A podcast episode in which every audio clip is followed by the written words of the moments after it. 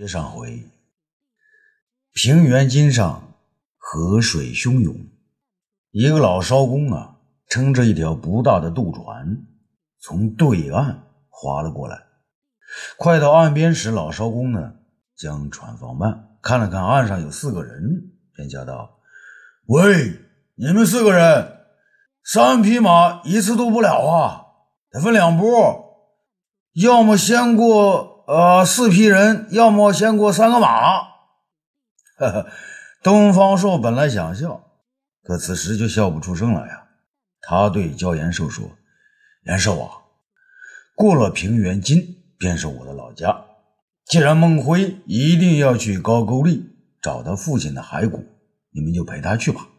你们呢，没必要渡河呀。”焦延寿点点头：“啊，这样也好，师祖。”我们只有两匹马了，我想把京房给您留下，我与孟辉贤弟二人去高句丽。师祖，又为如何呀？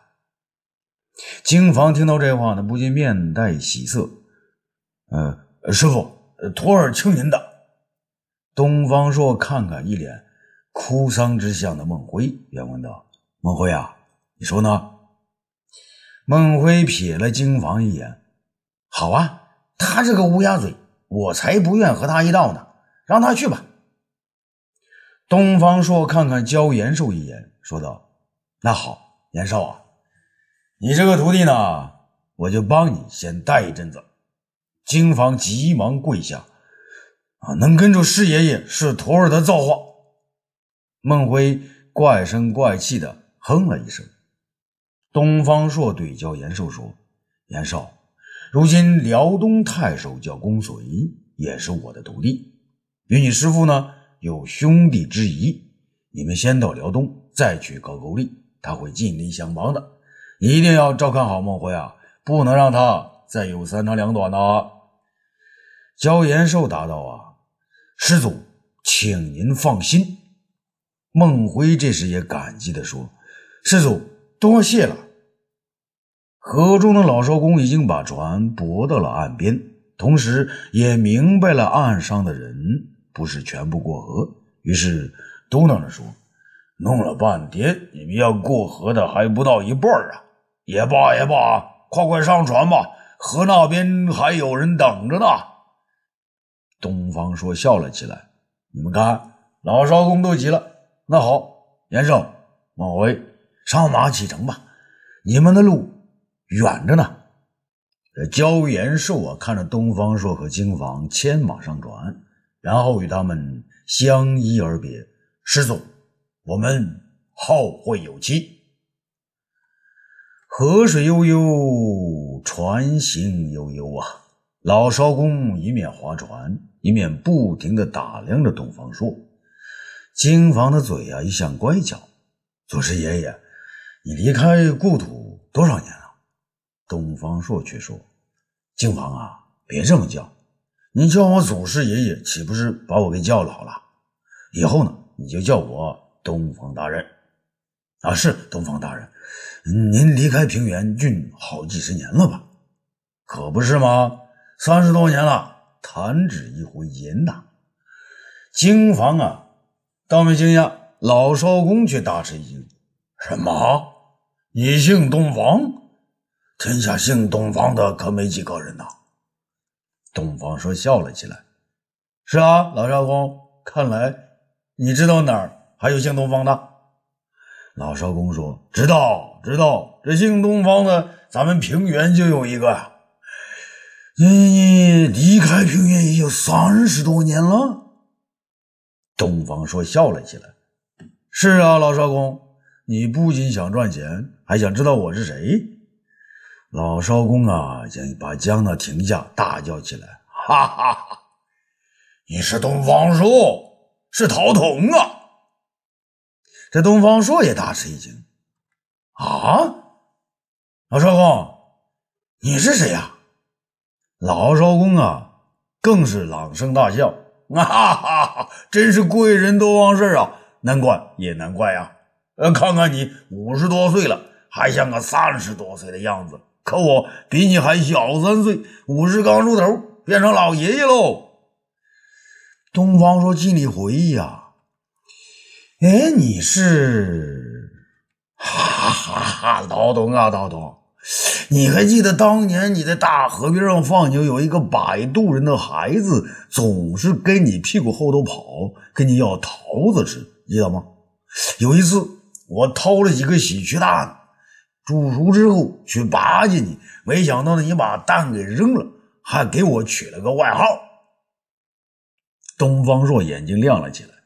你姓田，田四喜，你是喜鹊蛋。这老少公呢也大笑了起来。啊哈哈，你还真的想起来了，我就是田家的四喜子，你叫我喜鹊蛋呐。东方朔呀，跨向前去，抱住那老少公，把小船弄得直晃悠。哈哈，四喜老弟，你真老了，你成了。老喜鹊蛋喽！老艄公呢也抱住他，涛涛啊，你没有变，你还是那么淘啊！在一旁看热闹的金房知道东方大人是故旧相遇，便伸过手来拿过船桨，替艄公划起船来。老艄公急忙阻止：“啊，使不得，使不得，怎么能让你划船呢？”东方朔拍了拍老友的肩膀：“放心吧，喜鹊蛋子。”他不会给你要喜鹊蛋吃的。老少公拉着东方朔坐在舱内。嗨，涛涛兄弟，如今呢，你就是想吃喜鹊蛋也吃不着喽。哦，为什么呀？嗨，你不知道啊，这去年春天起，从咱这往东就开始大旱呐，大半年了，愣是没见过雨星星。庄稼干死了，牛羊饿死了，这大河里的黄水也都快晒干了。我的小船啊，一不小心就会搁在这河底的黄泥上。那快到中秋时，好容易才盼来几场透雨，乡亲们就忙着种啊种啊，想趁着晚秋找补一点回来。这没想到苗啊刚出来，就从西北飞来了许多蝗虫。那蝗虫黑压压的呀，遮天蔽日，眨巴眼的时辰就把庄稼吃得光光的，连树叶子也没给剩下。你看，连这岸边的松树叶子都是油熏熏的一股味儿啊，也被蝗虫给吃光喽。这东方朔呀，面带担心的，那那人呢？人吃什么呀？老少公啊，流下泪来。人还有什么吃的呀？除了那些有钱人家里还囤点粮食，穷人什么吃的都没有。草根树皮啊，先让孩子吃了，大人呢就在这黄河边上弄一像鸡蛋蛋黄一样的黄土来吃。我家大哥就是大喜子，他死的早，没遭着这个罪呀。可我的二哥、三哥、二喜子、三喜子，前阵子过年时吃了鸡黄蛋毒。拉不下屎来呀，硬是给胀死了呀！说到这儿啊，他竟然呜呜的哭了起来。东方朔为之伤心，四喜子，你们受苦了。可我在长安，还有皇上，怎么会一点都不知道呢？老少公愤愤地说：“那你们怎么会知道呢？皇上怎么会知道啊？哪个当官的会让这事传到京城里头去啊？”两个月前，平原郡新来了个王太守，这个杀人不眨眼的魔王，只要有人说个不字，他就要将人抓起来。谁还敢往上说呀？东方朔问：“哪个王太守啊？你知道他的名字吗？”哎，好像叫叫叫叫，哦，叫什么王王文树。东方朔大为愤怒，这个可恶的王文树！怎么逃到平原来了？四喜子，我老婆就是齐禄女，还有皇上的姐姐叫兴城君的，他们前几年一同回到了平原，你知道吗？老少公笑道：“嘿嘿，平原郡多少年了，就出了你这么一个大人物，谁人不知啊？只是啊，听说呀，自从王文书来到平原，你的夫人便和这个修成君一起搬到你大儿子家去了，谁知道是真是假呀？”东方朔呀，将手伸进腰中，取出钱袋子来，摸了一摸呀，钱并不多，于是他索性连钱袋子一起交给老少公自己了。老弟啊，老哥对不起你啊，更对不起平原郡的父老乡亲。这些钱你拿去，好歹呢能挨过腊月。你要是用不完，也能照顾一下乡里乡亲的。老少公受宠若惊的叫了起来：“那那哪成啊？你还要回家呢？那这这这这这哪成啊？”东方朔又问金房：“金房啊，你手中有钱吗？”金房摇摇头：“呃，都让我师傅带走了。”老少公将钱袋子推回东方朔的手中：“陶东大哥，有你这份心呢，就成了。俺不能要你的钱呢。”哈哈，喜剧大，你可跟我客气什么呀？我东方朔再没本事，也不是不至于找不到一口饭吃吧？老少公啊，连连点头啊，这个当然当然。那年你用十两黄金买我们一担粮，齐国的人个个都记得呀。只要你东方朔要吃饭，齐国的人再没吃的，也要管你吃个饱。东方朔将钱推回去，你知道这个就行了。啊，喜鹊大，我也呢不白要你的钱。这个划船的小伙子，他的马丢了，你呢？帮我买一头驴子，再饶我一顿饭，那还不成？老兄兄弟，这年头，那除了粮食值钱，啥东西都不值钱呢。我家就有头大驴子，瘦的不成样子了。前些时候拉到平原去，人家才给二十面钱，你给了这么多钱，足够买一大群骡子。东方朔对金房说：“金房啊，你看看平原人啊，就是实诚。”喜鹊蛋啊，我不管你，你拿着这些钱还我一头驴子就成。还有啊，你家有没有小喜鹊蛋啊？什么小喜鹊蛋？东方朔叫了起来：“啊，是啊！”老少公拍了一下脑袋，恍然大悟：“哦，你是说我有没有儿子，有没有孙子，是吧？有啊，可我就一个儿子，去年也死了。”说到这儿啊。他眼圈一红，泪水流了出来。他顿了一下，又说：“家里剩下两个十几岁的孙子，一个六七岁的小孙子，还有俺老婆家的一个十来岁的侄孙，也在俺家待着。四个光屁股蛋子，兄弟，你问这个做啥呀？”东方朔啊，指了指临近的河岸，啊，叫他们跑到神头看看。看我老婆到底呢，在不在老家里边，还住不住在神头？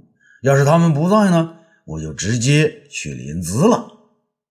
老艄公忙站起来，走到船头，拿起船杆，点了一笔一点船边的咸水，让船呢靠在岸上，然后呢再点点头。好，好啊，上了岸，我让老婆子和儿媳妇给你们弄点吃的，然后。让田鸡和田鸭子他们去神头看看。金房放下了手中的双桨，止不住笑了起来。哈 哈，什么田鸡田鸭子？老少公也笑了起来。哈哈，公子你别笑，俺穷人家的孩子就是要取个渐进的名字，这样好养活呀。花开两朵，各表一枝。长安城外。锣鼓喧嚣，武帝十八万大军挥师北上，虽然没有与敌酋短兵相接，可也让高句丽拱手投降，匈奴更是望风而逃。皇上御驾亲征，威震四方。此番还朝，公孙贺便和太子准备的是热热闹闹，举城欢腾啊！太子刘据与丞相公孙贺和大行令霍光以及廷尉杜周、执金吾赵宇、大农令桑弘羊、丞相长史刘屈毛等人来到城外等候。武帝是精神焕发，神采奕奕，挥手向众人致意。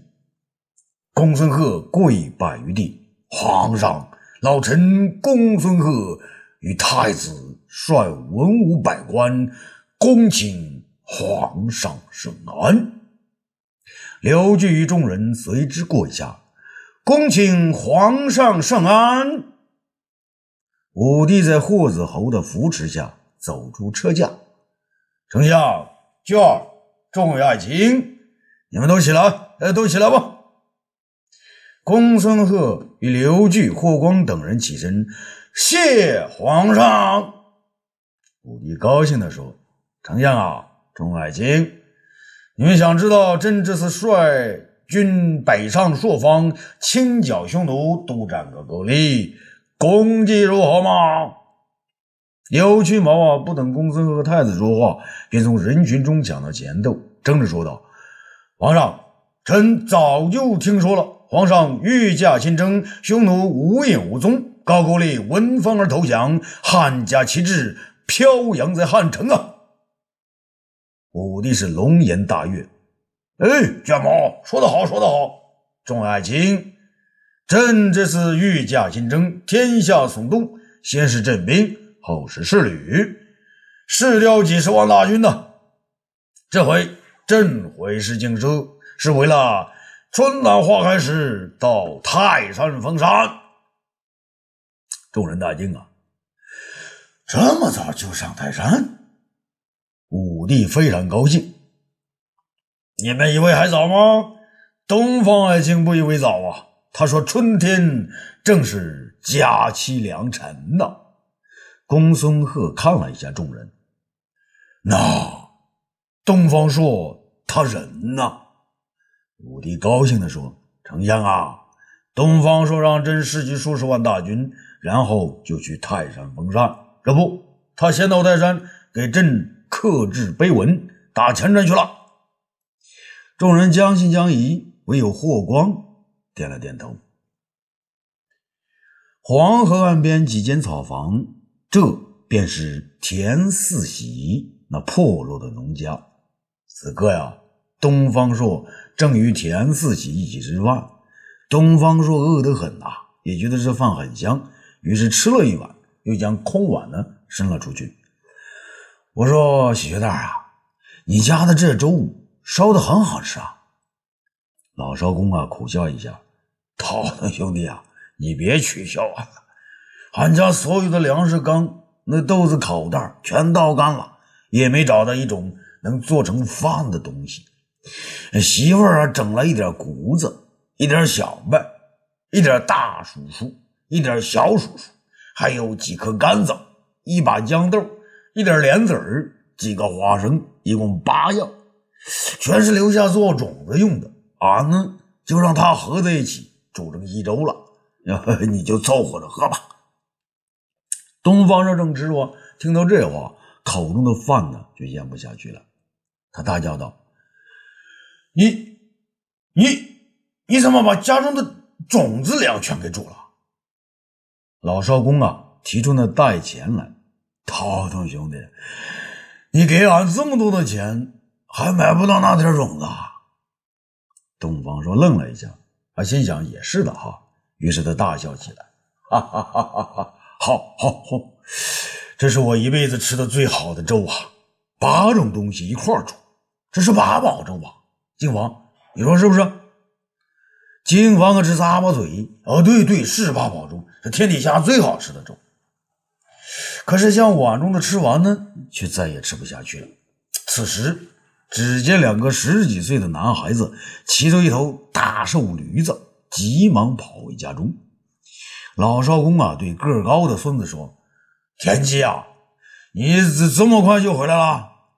那田鸡有点口吃，爷爷爷爷，我我我。